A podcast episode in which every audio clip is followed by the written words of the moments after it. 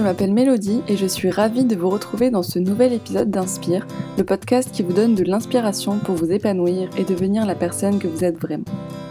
Dans cet épisode inédit, je suis ravie de recevoir Baptiste qui nous parle de sa reconversion professionnelle d'ingénieur dans le BTP en professeur de mathématiques. Baptiste nous confie ses rêves d'enfant, son parcours de leader discret, mais aussi les challenges auxquels il fait face dans cette transition. Dans sa quête de sens et son besoin de se réaligner avec ses valeurs, Baptiste nous partage la pression de la société qu'il a longtemps ressentie, mais surtout tout ce qu'il a gagné en osant s'écouter en termes de partage, d'apprentissage et de bonheur. Si vous voulez une bonne dose de motivation, je vous laisse écouter cet épisode qui fait réfléchir et se remettre en question. Bonjour Baptiste, bienvenue sur Inspire. Je suis super contente de te retrouver dans ce nouvel épisode. Pour commencer, pour les auditeurs euh, qui nous écoutent, les personnes qui ne te connaissent pas, est-ce que tu pourrais te présenter euh, de la manière que tu préfères? Bonjour Mélodie, merci de me m'accueillir. Je m'appelle Baptiste, je viens de la région des Pays de la Loire et j'ai 26 ans.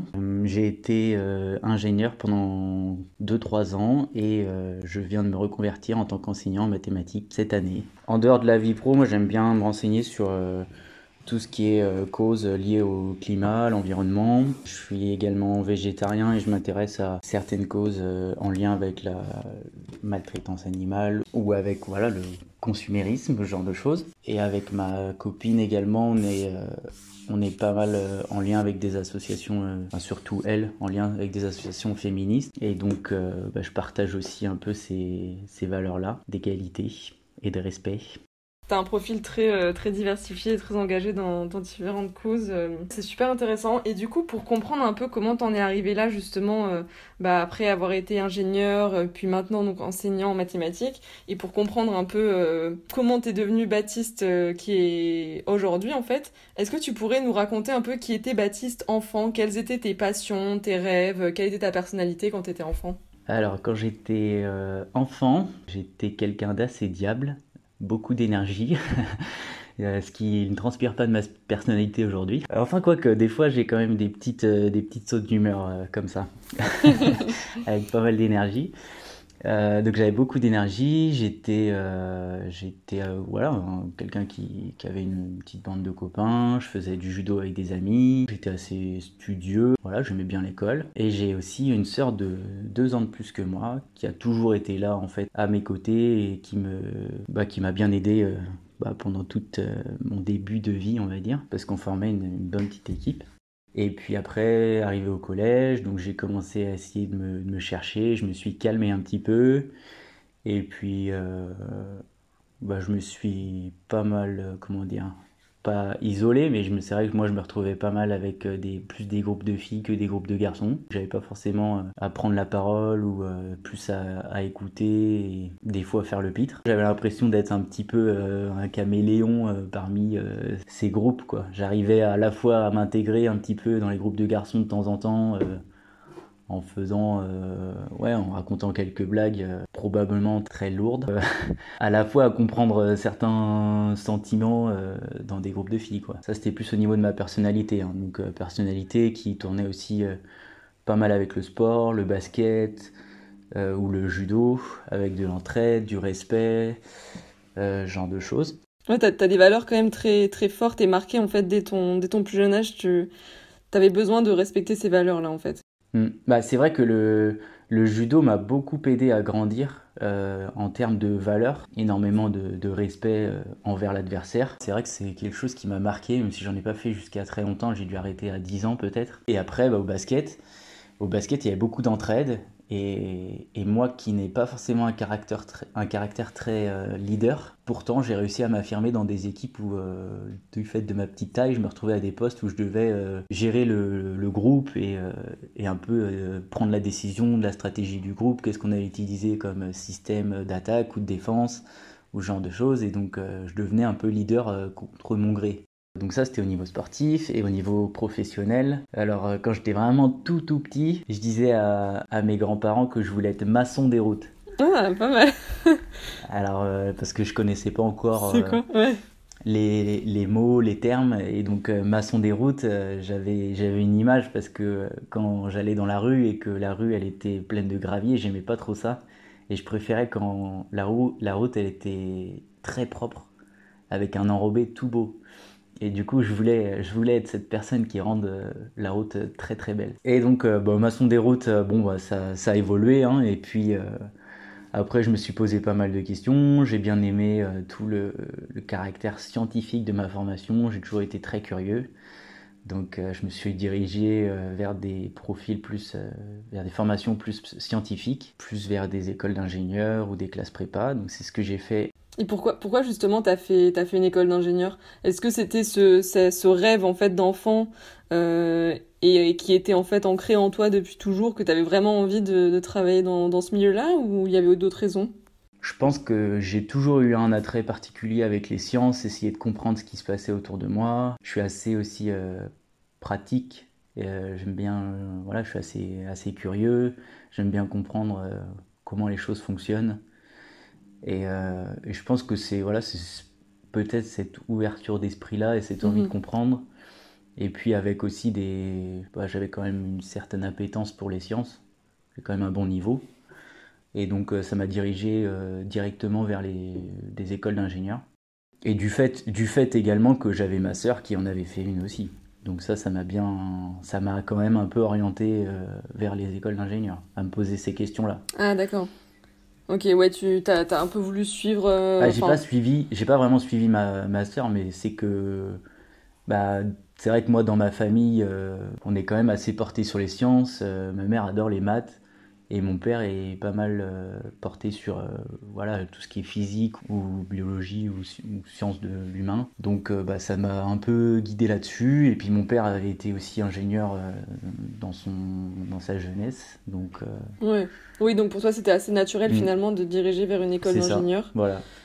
Donc, tu as commencé ta carrière en tant qu'ingénieur pendant 2-3 ans, c'est ça ce que tu me disais au début? C'est ça, oui. Et euh, qu'est-ce qui t'a amené, en fait, après euh, Quel a été l'élément déclencheur, justement, qui t'a donné envie de, de changer de vie, euh, de métier, de ville Qu'est-ce qui s'est passé pour que, tu, pour que tu changes tout comme ça, alors que, justement, l'école d'ingénieur était quand même dans la continuité de ta personnalité, de, de tes rêves d'enfant, tout ça? Bah, je pense qu'il y avait euh, il y a plusieurs facteurs qui ont joué sur le fait que j'ai plus eu envie d'être, euh, on va dire, ce pourquoi j'étais destiné, en quelque sorte. J'ai eu un peu l'impression de, comment dire, de rentrer dans le moule, de me dire, euh, bah voilà, ça y est, je suis ingénieur, j'ai réussi ma vie, c'est ce que j'ai toujours voulu. Hmm.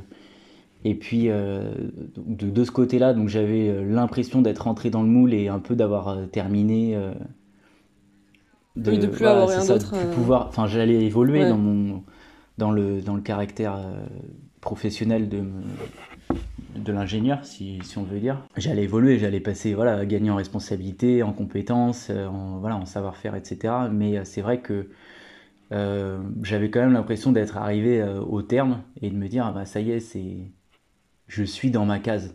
c'est un peu, c'est un peu dur, mais mm, mm.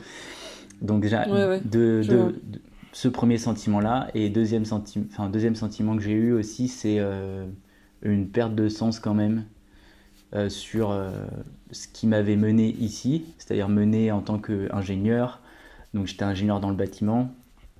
Donc je travaillais donc avec plusieurs entreprises, avec beaucoup de personnes sur le chantier et puis une direction aussi de l'entreprise.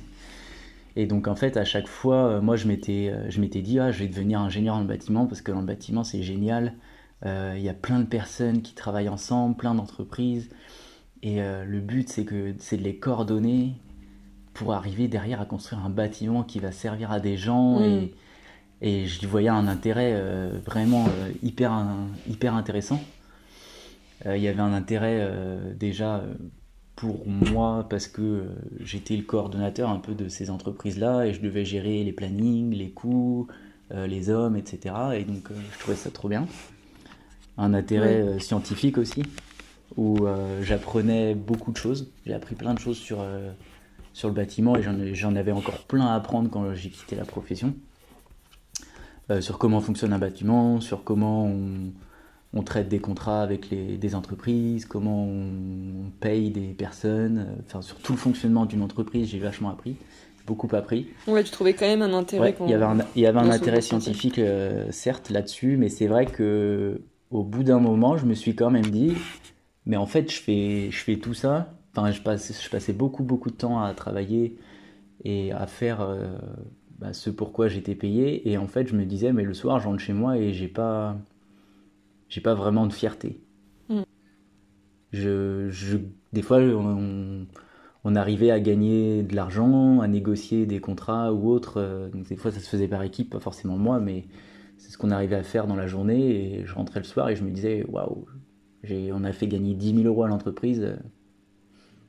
Bah super. Mais j'ai, enfin moi, j'avais pas de fierté, quoi. Je savais très bien que les 10 000 euros, euh, c'était pas 10 000 euros qu'allaient aller euh, aux intérimaires euh, et aux travailleurs précaires euh, qui étaient euh, tout en bas de la chaîne. Et ils allaient pas aller non Mhm. plus dans mon porte-monnaie, ni dans le porte-monnaie de mes collègues. Ils allaient aller directement dans l'entreprise. Donc, euh, Oui, ça représentait, ça représentait rien pour toi et t'avais, t'avais plus d'objectifs finalement. bah, c'est euh, ça en fait. Moi, les, les objectifs qu'on me fixait euh, par ma direction, c'était des objectifs beaucoup axés sur le chiffre, sur le, le gain d'a- d'argent.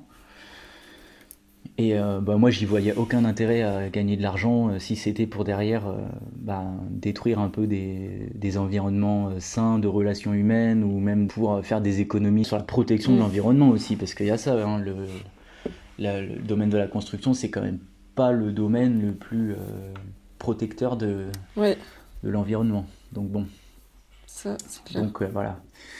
Et donc, de, et donc Ok. voilà, je me suis rendu compte au bout d'un moment que les, les premiers, les premiers secteurs qui, euh, qui sautaient dès qu'il fallait faire des économies, etc., c'était un, l'environnement, chose qui m'était quand même tenue à cœur euh, depuis un moment, et deux, euh, l'humain.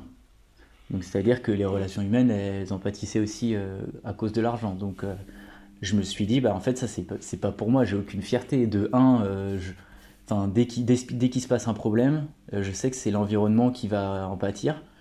Et euh, le deuxième problème qu'il va y avoir, c'est que derrière, euh, je vais avoir de, enfin, je vais devoir, euh, voilà, su- supprimer des heures à des ouvriers ou ou négocier des Mm. contrats à des prix, enfin, juste pas pas pensables, quoi, pas éthiquement pas correct en fait. Ouais, Donc bon, j'ai, j'arrivais plus trop à être dans ce système-là.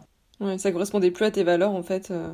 C'est ça. Ouais. Que ce soit en termes de, de, voilà, la relation à l'argent, que je trouvais pas très saine, euh, les relations humaines et les relations aussi à l'environnement, où en fait c'était quelque chose de juste. euh, bah, on se sert, et si on peut, on, a, on essayera de le protéger. Mais Mm. c'est vraiment. On se sert des matières premières, peu importe de où elles viennent, du moment qu'elles sont les moins chères possibles et qu'elles arrivent le plus vite possible, c'est tout ce qui comptait. Donc euh, voilà. Et donc voilà, c'est vraiment ces trois points-là qui m'ont dit, bah, Ouais. c'est pas fait pour toi. Et ça, c'est vrai que je- j'arrivais pas. Je pense que c'est une certaine maturité que j'ai pu acquérir au fur et à mesure de mes années en école d'ingénieur et de mes années euh, en tant qu'ingénieur Mm. qui m'ont permis de, bah, de grandir et de mûrir ça et de me rendre compte que vraiment c'était pas c'était pas ce que je voulais faire de ma vie. Ouais. Voilà. Ok. Et, euh, et du coup, pourquoi enseignant en mathématiques Pourquoi quitter Paris? Alors Paris, moi j'y étais pas forcément euh, attaché. hein. J'y ai fait mes études et j'y ai travaillé un petit peu en tant qu'ingénieur, mais euh, c'est pas une ville qui me faisait rêver. J'avais plus envie de retrouver euh, le côté un petit peu campagne que j'avais dans mon enfance. Et puis euh, pourquoi devenir professeur en mathématiques? Eh ben parce que, comme je le disais en fait en- au début, j'ai toujours eu un attrait pour les sciences et, euh, et notamment pour les mathématiques. Et je trouve qu'en fait, les mathématiques permettent aujourd'hui d'aborder euh, beaucoup de sujets, euh, que ce soit par l'intermédiaire des, statistiques ou par de problèmes de, de la vie de tous les jours. En fait, on arrive à, à traiter des, sujets tels que voilà, la protection de l'environnement, tels que l'égalité homme-femme, voilà, tels que peut-être de la justice, ce genre de choses. Et en fait, c'est, Mm. je trouve que c'est un bon, sans faire de jeu de mots, c'est un bon vecteur pour euh, partager les, les valeurs que j'ai. Et, euh, et je me suis dit, en fait, c'est ça qu'il faut que je fasse. Il faut que je, par l'intermé- l'intermédiaire d'une d'une compétence ou d'un savoir-faire que j'ai, il faut que j'arrive à, à transmettre les valeurs que je porte. Et ça, à travers des mathématiques, t'arrives à transmettre euh, des valeurs comme ça, justement? Bah, je me dis que j'arrive plus à semer des graines que dans le travail que je faisais avant. Ça, c'est sûr. Et j'y prends, j'y Oui. prends plaisir. Tous les jours, j'essaye de, Alors tous les jours peut-être pas, mais j'essaye en tout cas le plus possible d'intégrer des valeurs que je porte dans mes cours, dans mes exercices ou dans mes devoirs. Et comme ça, en fait, j'espère peut-être susciter débat, euh, pas forcément dans ma classe, mais au moins euh, entre les élèves euh, ou après derrière dans d'autres dans d'autres enseignements. Hmm. Est-ce que tu vois des réactions justement par rapport à ces petites graines que tu plantes déjà? C'est quand même un processus qui est qui est assez lent, je pense. Long, ouais. quand on moi je enfin là par exemple, j'ai commencé l'année en faisant le chapitre sur, des, sur les statistiques, sur des calculs de moyenne et de médiane. Et en fait, ben, j'ai fait un devoir maison sur la place des femmes en politique dans le monde. Ok, génial. Et donc euh, je me suis dit, bah voilà, je vais essayer de les sensibiliser sur le fait qu'il y a beaucoup moins euh, de femmes que d'hommes qui travaillent euh, dans des postes de pouvoir dans le monde, que ce soit en tant que chef d'État ou vice-président, de, enfin président ou vice-président de, de Parlement, il y a quand même énormément de, mm. d'hommes. Oui, donc c'est au niveau de la sensibilisation vraiment. Euh. Voilà, donc je voulais les sensibiliser à ça. Après, bon, bah, peut-être qu'ils s'en rappelleront pour certains ou certaines, euh, mais euh, peut-être pas. Mm. Et peut-être que quand ils arriveront en seconde ou en première et quand ils se diront Ah, mais ouais, c'est vrai, on avait fait un devoir là-dessus, peut-être qu'ils y repenseront et qu'ils se diront Ah, l'égalité a été peut-être pas trop respectée, comment ça se fait? Tiens, moi qui choisis mon orientation maintenant peut-être que voilà, ça suscitera débat et je me dirais, bah, si j'ai réussi à planter euh, une idée, une graine, euh, une envie de se révolter euh, contre des inégalités dans ce genre, pour une personne que j'ai eu une année, bah, je serais déjà content. Et puis, ah voilà, c'est bah, après ça fait partie de, de l'éducation aussi et de notre rôle d'enseignant. C'est voilà, c'est de partager des valeurs, alors qui sont des valeurs euh, soit propres à l'enseignant, mais en général euh, plus propres à la République. Donc euh, bah là, en l'occurrence, l'égalité. Et donc, bah, je, m'y retrouve beaucoup plus, en tout cas, à faire ça tous les jours. Ça, c'est sûr. Mais je trouve ça vraiment génial, tu vois, parce que c'est vrai que c'est un, truc auquel j'avais pas du tout pensé. Parce que moi, je me rappelle quand j'étais à l'école, bon, moi, j'aimais les maths, mais je vois d'autres personnes, tu vois, des amis ou quoi, qui n'aimaient pas les maths. Justement, ce qui ressort en général, c'est ça sert à rien. Et, euh, et mm. justement, je trouve ça génial que tu arrives à, bah, à, donner du sens. Euh, euh, déjà, en plus, tu parlais de sens tout à l'heure, mais donner du sens justement à ton enseignement et à transmettre ça, ça aux élèves, quoi. Donc franchement, mm. c'est ah ouais, c'est trop bien. Et, et, justement, dans ce changement de vie un peu, quelles ont été les réactions de ton entourage? Est-ce que tu as eu plutôt voilà du soutien, du jugement, de des incompréhensions? Enfin, quelles ont été les, réactions de ton entourage? Alors, mon entourage, il m'a toujours euh, soutenu. Euh, donc, quand j'ai commencé à changer et à expliquer que j'avais plus envie de faire ingénieur, alors que ça faisait, euh, ça faisait 8 ans, 9 ans, ou peut-être voilà, que j'en parlais et que je voulais absolument faire ça et que j'étais rendu, voilà, que j'étais, j'étais rendu à faire ce que je voulais toujours depuis le début. Mm. ils m'ont quand même dit, bah écoute, si t'as pas envie, t'as pas envie, c'est comme ça. Et moi, par mm. contre, alors donc eux l'ont bien accepté, par contre, moi, j'ai eu très peur de le dire. Ah. J'ai eu très très peur du, du jugement, euh, que ce soit de ma famille, de mes amis, euh, leur expliquer, euh, c'était dur. C'était dur de, se dire, ça y est, je, je sors de la norme, en quelque sorte. Et ça, c'est un passage qui est beaucoup plus difficile que juste s'inscrire au concours et le passer, enfin, je trouve. Mm. C'est bah, c'est vrai qu'il faut avoir confiance en soi quand même énormément et être sûr et certain de son choix. Après, c'est vrai que moi j'ai toujours mon diplôme d'ingénieur. Hein. Si je veux revenir euh, travailler dans le bâtiment, je pourrais. Mais, euh, mais c'est quand même un changement de vie euh, assez radical et mm. il faut, il faut quand même avoir confiance, confiance en soi. Et puis bon, après, c'est vrai que moi, mon entourage, que ce soit ma conjointe ou ma famille, ils m'ont soutenu. Donc ça encourage aussi à me dire qu'on fait le, je fais le bon choix et mm. que c'est ça que je veux. Et... Oui, finalement, t'as pas eu de jugement de leur part en fait. Non, j'ai pas eu de jugement.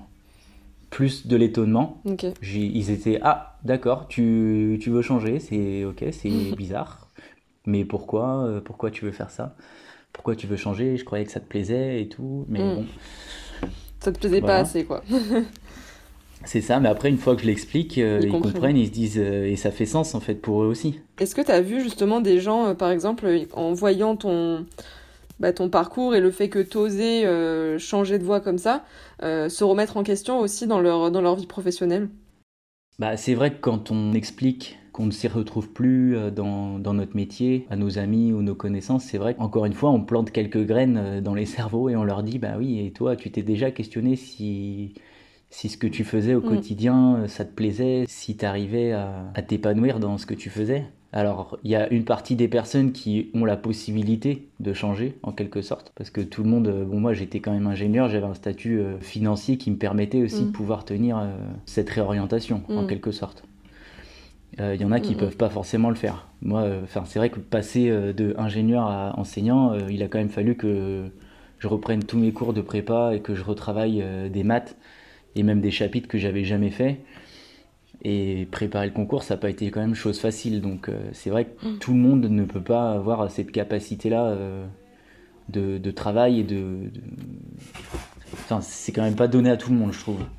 Ouais. Enfin, sans vous, enfin, c'est pas pour me, me, mettre en avant ou autre. C'est, je pense que. Non, non, mais non, non, mais t'as raison. Mais je pense que c'est aussi une question de volonté. Euh, enfin au-delà des, de, de, de, de, la question financière que tu évoquais, mais pour, les, pour ce qui est des capacités, je pense que c'est aussi une question de volonté et de, et de se dire est-ce que euh, j'ai envie de me forcer un peu à rester euh, dans ce moule, même si je suis pas bien, mais bon, c'est confortable, ou est-ce que bah, je, mm. je prends sur moi, je j'ose sortir, sortir de ouais voilà sortir du lot et puis quitte à parce que bon, le résultat est génial, c'est que t'as pas eu de jugement, mais t'as as de la chance. Je pense que c'est vrai qu'il y a des familles, à mon avis, ou, ou d'autres personnes qui pourraient ne pas comprendre. Et c'est vrai, voilà, se dire, euh, je vais peut-être mm. décevoir des gens, ou voilà, euh, c'est pas facile. Une grande difficulté pour toi, ça avait été justement d'oser euh, l'annoncer à tes proches. Est-ce que dans ce changement de vie, tu vois d'autres difficultés? Est-ce que tu as eu d'autres difficultés à, à surmonter? Bah Là, j'ai quand même enfin la, grosse grosse différence entre les deux métiers que enfin le métier que je faisais avant et le métier que je fais aujourd'hui c'est quand même euh, la place de l'humain. Il y a une part quand même très aléatoire dans mm.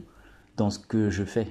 Euh, dans le sens où euh, il faut que je m'adapte à chaque fois au groupe au groupe classe. C'est quelque chose qui aujourd'hui bah, c'est vrai que c'est pas c'est pas évident à gérer sur mes premiers premiers mois mes premières séances mais qui va s'acquérir au fur et à mesure. Donc là c'est vrai que moi je je repars quand même de quasiment zéro et j'apprends beaucoup beaucoup de choses tous les jours. Alors qu'avant j'étais quand même dans une situation beaucoup plus de confiance où j'étais sur un travail que je maîtrisais en quelque sorte, des imprévus que je savais gérer.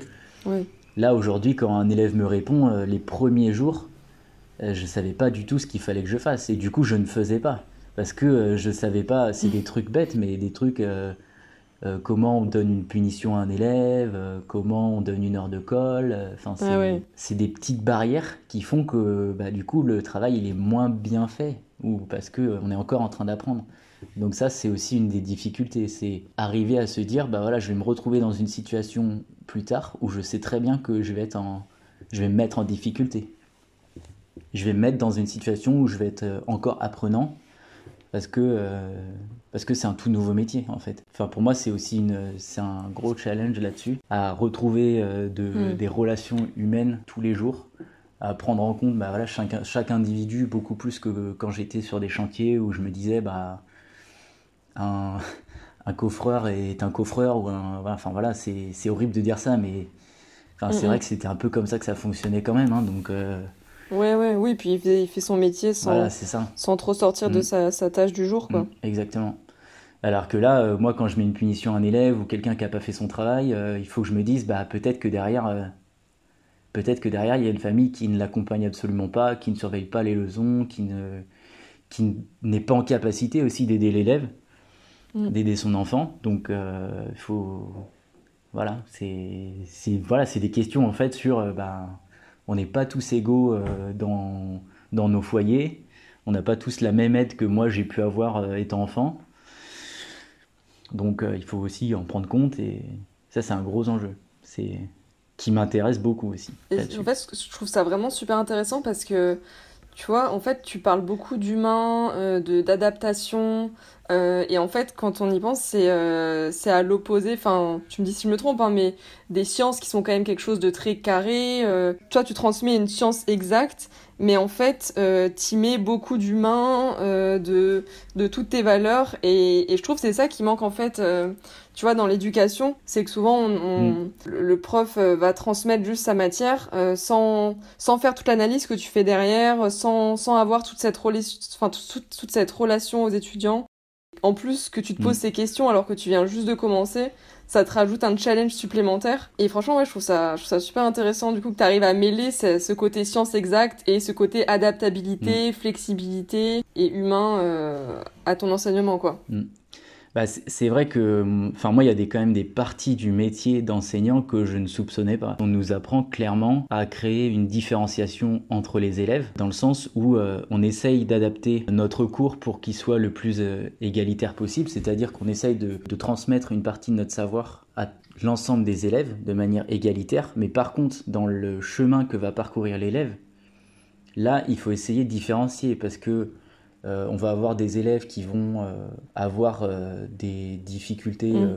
et en fait il faut adapter à chaque fois. Il faut pas leur demander le- les, les mêmes choses que à des personnes qui sont, qui ont toujours adoré, par exemple moi les, les mathématiques, qui sont hyper à l'aise avec et qui ont des parents derrière qui, le- qui les soutiennent. Enfin moi je sais très bien que j'ai de gros écarts de compréhension et de et même en exécution derrière entre Ouais. mes élèves. Donc ça c'est aussi un des enjeux de l'enseignement, c'est arriver à transmettre un savoir le, voilà, le, de manière la plus égalitaire possible, tout en essayant de différencier quand même les, bah, les vitesses d'exécution et, les, et en s'adaptant au profil.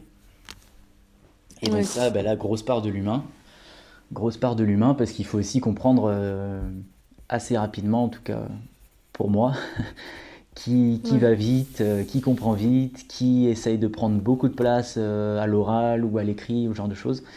Et donc euh, adapter à chaque fois, bah, les, que ce soit les exercices, surtout les exercices d'ailleurs, pour, bah, pour que tout le monde soit occupé en fait. Mm. Et que, et que personne ne s'ennuie. Parce que moi, quand je suis arrivé en classe cette année, la première chose que je leur ai demandé, je leur ai fait faire, je leur ai fait remplir une petite feuille de, de présentation, là, comme on a eu euh, déjà nous dans, dans Mm, nos années passées. Et en fait, je leur disais, qu'est-ce, qu- je leur demandais de citer une chose qu'ils aimaient et une chose qu'ils n'aimaient pas. Et donc, euh, sur la chose qu'ils euh, qu'ils aimaient, donc ils avaient bon, bah, des choses très variées. Par contre, sur la chose qu'ils n'aimaient pas, je me suis dit, là, je vais me retrouver avec les mathématiques Les maths, à chaque ouais. fois. Et en fait, pas du tout. En fait, ce qu'ils n'aiment pas, c'est l'ennui. Ils détestent Ah. s'ennuyer. Et en fait, je me dis, euh, c'est une génération où, euh, en fait, dès qu'ils s'ennuient, dès qu'ils ont un moment où ils ne font rien, ils détestent ça. Ils n'aiment pas du tout ça. Et donc, en fait, le, le- voilà, le gros enjeu de, bah, de l'enseignant, c'est de faire euh, travailler les élèves, de, les, f- de leur trouver des occupations pour éviter en fait cet ennui-là. C'est ce que je, c'est ce que je me dis. Et donc, euh, bon, bah, j'essaye. c'est pas évident tous les jours, mais j'essaye. Ah ouais. Et du coup, est-ce que tu dirais qu'aujourd'hui, tu as trouvé ta voie? Oui, oui, je pense, oui. Je suis encore en train d'apprendre. Je, je pense que je vais apprendre encore pendant des années parce que c'est un métier où euh, la part d'humain est tellement importante que on doit tout le temps s'adapter. Et donc, euh, bah, l'adaptation, c'est un peu ce qui ressort Mm. de, de toutes mes expériences, je pense. Et je pense que je vais, je vais, je vais adorer et j'adore déjà ça. Mm. Et donc, je suis très content. J'arrive à m'épanouir dans, dans ce que je fais. Et ouais, je pense que j'ai trouvé ma voie, oui. C'est génial. Et alors, comment tu décrirais justement le Baptiste d'il y a euh, un an ou deux euh, par rapport euh, au Baptiste d'aujourd'hui, qui est bien, bien dans son nouvel état d'esprit et dans sa nouvelle vie? C'est pas évident comme question, mais je pense que j'étais bah, j'étais un peu la caricature du, de, l'ingénieur, ouais, de l'ingénieur, je pense, qui se pose des questions euh, scientifiques, mais euh, qui laisse un peu euh, l'humain de côté. Mm. L'humain et ses valeurs, du coup, aussi de côté, quoi. L'humain, voilà, l'humain et ses valeurs, et puis bon, bah, c'est pas. Enfin, je. Alors après, c'est vrai qu'on tend à, à, à former des ingénieurs qui soient le plus humains possible, mais c'est vrai que derrière, euh, enfin, c'est quand même des gestionnaires d'argent. Mhm. hein. Enfin, faut pas, faut pas se mentir. hein, C'est et un ingénieur, c'est lié à des mots comme euh, optimiser, comme euh, réduire, comme gain de production. Enfin, tout ça, c'est lié au métier de l'ingénieur. Donc, et c'est pas, c'est très peu lié à, à Hmm, l'humain. c'est clair. Et du coup, comment tu, dé- comment tu te décrirais, enfin, comment tu décrirais ton nouvel état d'esprit aujourd'hui euh, dans ta nouvelle vie? Je pense qu'aujourd'hui, je suis, je suis épanoui, je suis proche de mes valeurs et je me sens plus libre. Alors, je dépends quand même de l'éducation nationale, mais j'ai l'impression de qu'il nous laisse quand même une, une liberté pédagogique très importante et on peut, et on peut traiter beaucoup de sujets grâce à notre matière et grâce à cette liberté Hmm, pédagogique. Et ça me plaît beaucoup. c'est génial. Et libre aussi, et libre aussi dans un autre sens où euh, j'ai l'impression d'être euh, beaucoup moins dépendant de, de la société, bizarrement. Beaucoup moins en lien avec euh, l'argent, avec les, les rendements, etc. Et je me sens plus détaché de ça. Et j'ai moins de stress du coup, à ce niveau-là. Tu ressentais une certaine pression euh, de, avant par rapport à la société, justement? Bah, je pense, oui, je devais, je devais satisfaire certains critères, je pense. Et donc, euh, c'est. Bah, c'est vrai que c'est un, enfin, c'est un défi, quoi. Voilà, il fallait être, il fallait être ingénieur, il fallait être bien habillé, il fallait. Enfin, non pas que l'enseignant n'est pas bien habillé, mais ce que je veux dire, c'est que c'est. Voilà, je, je correspondais. Oui, Voilà, oui. c'est ça, il y a un an et demi, T'es va moins dans des codes. que. si- Voilà, c'est ça. Si je devais me résumer en trois mots, c'était. J'étais le jeune cadre et dynamique que la société a bien voulu euh, euh, créer, quoi. C'est, je correspondais à ces critères-là. Et maintenant, je me dis, euh, je suis bien content d'avoir quitté ce milieu-là parce que je trouve que j'étais pas heureux, quoi. Ça me correspondait pas du tout. Mais justement, quand tu as voulu changer de voie, est-ce que c'est c'est apparu comme une évidence euh, d'être professeur ou t'as pensé à d'autres métiers? Alors, au début, j'ai, non, c'était pas une évidence. Au début, je me suis dit, euh, je vais changer, je vais travailler dans des bâtiments en lien avec l'écologie, euh, bâtiments à énergie positive, euh, bâtiments en bois, Ouais. etc. Et en fait, je me disais, mais en fait, qu'est-ce que ça va changer? La seule chose qui pourrait changer, c'est, on va dire, la part un petit peu, on va dire, environnementale qui serait un petit peu plus présente dans mon métier. Ouais. Mais euh, la part humaine, elle resterait la même. Ce serait exactement la même chose. Les relations humaines que j'aurais eues auraient été exactement les mêmes. La, la relation à l'argent, ça aurait été la même chose. On aurait quand même essayé de faire des économies euh, sur euh, certains critères, certains ma- matériaux, etc. Donc, euh, et on est toujours en train de faire ça de toute façon, mais bon. Mais donc, euh, donc au début, je me suis posé cette question est-ce que, est-ce que je pourrais pas faire ce métier-là Me décaler un petit peu dans cette voie Mm, et donc je me suis mm. dit, bah non, c'est pas ça qu'il faut que je fasse. Et après, je me suis dit, mais en fait, euh, à chaque fois que j'ai eu une sorte de, de questionnement, de, de perte de sens dans mon orientation, je me suis toujours dit, au pire, je ferai prof de maths. Ah ouais? Ah, c'est Ouais, rigolo. je sais pas pourquoi, je me suis toujours dit, au pire, je ferai prof de maths. C'est au mieux finalement. Finalement, c'est au mieux, en Mm. fait. Et je me dis que j'ai bien fait de changer. J'ai bien, bien fait de changer. Donc c'est apparu euh, petit à petit, Mm. comme une évidence, en quelque sorte. Oh, c'est trop beau. Et euh, ouais, trop trop beau. Et qu'est-ce que tu pourrais dire justement euh, aux jeunes voilà, qui n'arrivent pas à trouver leur voie, qui ont peur soit du jugement, comme toi tu pouvais l'avoir un peu au début, ou qui ont peur de se tromper, d'échouer? Je pense qu'il faut, il faut essayer. Il faut pas avoir peur de perdre un an ou deux ans. C'est vraiment pas grave. Enfin, je trouve qu'on a, on est quand même baigné dans une société où euh, c'est vrai que il faut aller vite, il faut aller directement à l'essentiel. Et je pense que ça aide pas trop les jeunes à trouver leur voie parce qu'ils ont peur de se dire euh, si je me trompe, ça va être fichu. Mm. Et du coup, ils n'arrivent pas à se dire, bah, c'est pas grave, je, je fais un an, euh, on voit comment ça se passe, et, et si c'est pas ce que je veux faire, c'est pas grave, je changerai. C'est, c'est quoi un an dans une vie? C'est, c'est rien, enfin, Mm. c'est pas grave. Et donc, on a peur de se tromper, on a peur de l'échec. Et d'ailleurs, c'est ce que je dis à mes élèves, en fait, c'est pas grave de se tromper. Le but, c'est la progression, c'est voir comment on était euh, en début d'année et à quel niveau on est maintenant en fin d'année. Il faut mûrir, il faut grandir dans sa réflexion, etc. Et donc, euh, le, voilà, il faut, il faut se lancer, quitte à, ce que ce soit difficile, que peut-être que les gens comprennent pas trop, mais euh, il faut essayer, il faut se faire confiance. Ok, c'est super inspirant. Et euh, toi, quelles, quelles ressources ou quels outils tu pourrais recommander justement euh, pour, euh, pour atteindre cet équilibre en nous, tu vois? Euh, ou alors toi, quelles sont les clés qui t'ont aidé? Les outils. euh, bah, je pense que c'est c'est pas vrai, il n'y a pas vraiment de, de secret. hein. Je pense qu'il faut réussir à verbaliser ce qu'on ressent. C'est c'est dur à faire, Ouais. surtout pour euh, pour des hommes, je pense. On n'est pas habitué à verbaliser les sentiments, ce qu'on ressent au plus profond de nous, Et surtout avec le jugement de la société. euh, surtout avec le jugement de la société et puis au fait que voilà, c'est pas hyper viril de voir euh, Ouais. Un, un homme euh, parler de ses sentiments, de dire ce qu'il ressent, etc. C'est pas jugé en tant que viril. Peut-être que ça peut être, euh, ça peut plaire, mais en tout cas, c'est pas ce que ce qu'on nous enseigne. Ouais. Et donc pour moi, ça a été ça a été ça aussi, essayer de verbaliser, euh, verbaliser ce que je ressentais, que c'était difficile, que j'avais du mal, que je me sentais oppressé, que je me sentais pas heureux. Quand on arrive à verbaliser ça et le dire à quelqu'un, derrière on, on peut se faire aider hmm. et on se fera aider de toute façon. Il faut pas avoir peur de ça, je pense. Mm. À verbaliser, verbaliser, ça permet vraiment de, de se retrouver aussi, de se retrouver soi-même. Et puis après, bah voilà, une fois qu'on a verbalisé, on sait où on en est, et, euh, et après on peut avancer. Mais c'est vrai qu'il faut exprimer. Ouais. Il faut s'exprimer là-dessus. Et moi, ça m'a beaucoup aidé euh, de, de verbaliser ce que je ressentais. C'est vrai qu'à partir du moment où tu le verbalises, en fait, t'en prends conscience et, et tu le reconnais euh, et tu peux, tu peux plus faire comme si ça n'existait pas, quoi.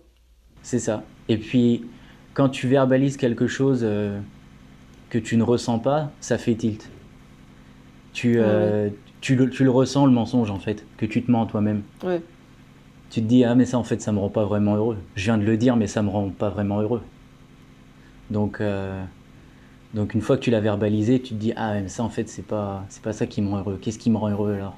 Ah, Donc, tu cherches et puis tu essayes de verbaliser. Et tu, au fur et à mesure des discussions avec des personnes, bah, tu arrives à te dire, ah, en fait, c'est ça, ça, j'adore. Ah, j'adore, en fait, savoir que ah, tu viens de tel endroit, euh, moi, je viens de tel endroit, et finalement, on a réussi à se retrouver à cet endroit-là. Enfin, je sais pas, c'est. Je, moi, je prends du, beaucoup de plaisir à du coup discuter avec les gens, savoir, euh, comme toi, un petit peu connaître Mm. leur, euh, leur, leur parcours, euh, d'où ils viennent, comment, quel chemin ils ont parcouru, et puis euh, des fois trouver des, des points communs. Hmm. Je vais te poser une question un petit peu philosophique, mais euh, qu'est-ce que c'est justement pour toi le bonheur euh, Ouais, qu'est-ce que c'est pour toi le bonheur? Oula, grande question. C'est une question très large, hein, on pourrait disserter pendant 4 heures, mais on va essayer de... grande question. Je pense que c'est hum, c'est un état dans lequel on a une certaine insouciance, dans lequel aussi on n'a pas besoin de se poser de questions, je pense. Un état plus ou moins euh, instable aussi parfois, et dans lequel on arrive à, à être épanoui et à grandir. Est-ce que tu penses qu'il y a des clés euh, pour l'atteindre? C'est pas évident. Je dirais que, bah, moi en tout cas, pour moi, une des clés, c'est vraiment euh, le partage. Arriver à créer un dialogue avec euh, différentes personnes, à m'exprimer, à partager. C'est une des clés qui me le fait atteindre, oui, c'est sûr. Qu'est-ce qu'on pourrait te souhaiter du coup pour la suite? Parce que là, tu voilà, as l'air déjà super épanoui, euh, tu me dis que tu as trouvé ta voie, est-ce qu'on pourrait te souhaiter autre chose? Bah, pour le moment, euh, de continuer sur cette voie-là. Après, euh, on verra. Une bonne affectation. non, non, je sais pas, pas grand-chose. Continuer, continuer sur cette voie-là et je souhaite que beaucoup de personnes euh, puissent euh, grandir de cette expérience, peut-être s'en inspirer. Hmm. Je vais te poser la question euh, signature, la dernière question du podcast. Du coup, Baptiste, qu'est-ce qui t'inspire, t'aide à grandir et à devenir la meilleure version de toi-même au quotidien? Bah, bizarrement, j'ai l'impression que ce qui, ce qui m'aide à avancer, c'est à la fois de voir que les valeurs que je porte euh, en termes de voilà d'égalité, en termes de protection de l'environnement ou genre de choses, euh, tout le monde ne peut peut ne pas les, les penser. Et des fois, je trouve ça révoltant. Et je me dis, mais en fait, comment ça se fait que tout le monde ne les porte pas? Et du coup, ça me permet de me dire, il faut que j'essaye, pas de convaincre, mais de planter des graines pour me dire, bah, en fait, il faut que tout le monde soit au courant. J'ai l'impression qu'il faut porter un message et qu'on essaye de communiquer là-dessus. Et donc, à la fois de voir des gens qui ne sont pas du tout d'accord avec moi, ça, ça m'aide. Et je me dis, il faut que, enfin, c'est pas possible de, de réfléchir Mm. comme ça. Et à la fois, quand je vois des gens qui sont tout à fait d'accord avec moi, ça me réconforte en me disant que ma cause est juste. Et donc je trouve que ces deux côtés-là font, font avancer. Mais il faut pas trop de l'un ni trop de l'autre, je trouve. Quand on voit que des gens qui sont en désaccord avec ce qu'on pense, Mm. ça nous met pas en confiance et ça nous révolte et on est presque en rage. Alors que quand on voit des gens qui sont aussi proches de nos valeurs, ça nous encourage, mais il faut pas qu'on s'arrête là. Il faut continuer. Donc il faut un, un petit mixte. Mm. Il faut un mix des deux. Magnifique. Mais écoute, ça, c'est un super mot de la fin. euh, Merci beaucoup, Baptiste, pour euh, ce partage, pour ta confiance et puis pour ton, ton retour de- de- d'expérience et de parcours, euh, pour le coup, euh, atypique. Ouais, je suis sûre que ça va inspirer beaucoup de personnes. Moi, en tout cas, ça, ça, ça fait réfléchir. Donc, je pense que tu as planté plein de graines là. Merci beaucoup, en tout cas, Baptiste, et puis à bientôt. Merci à toi.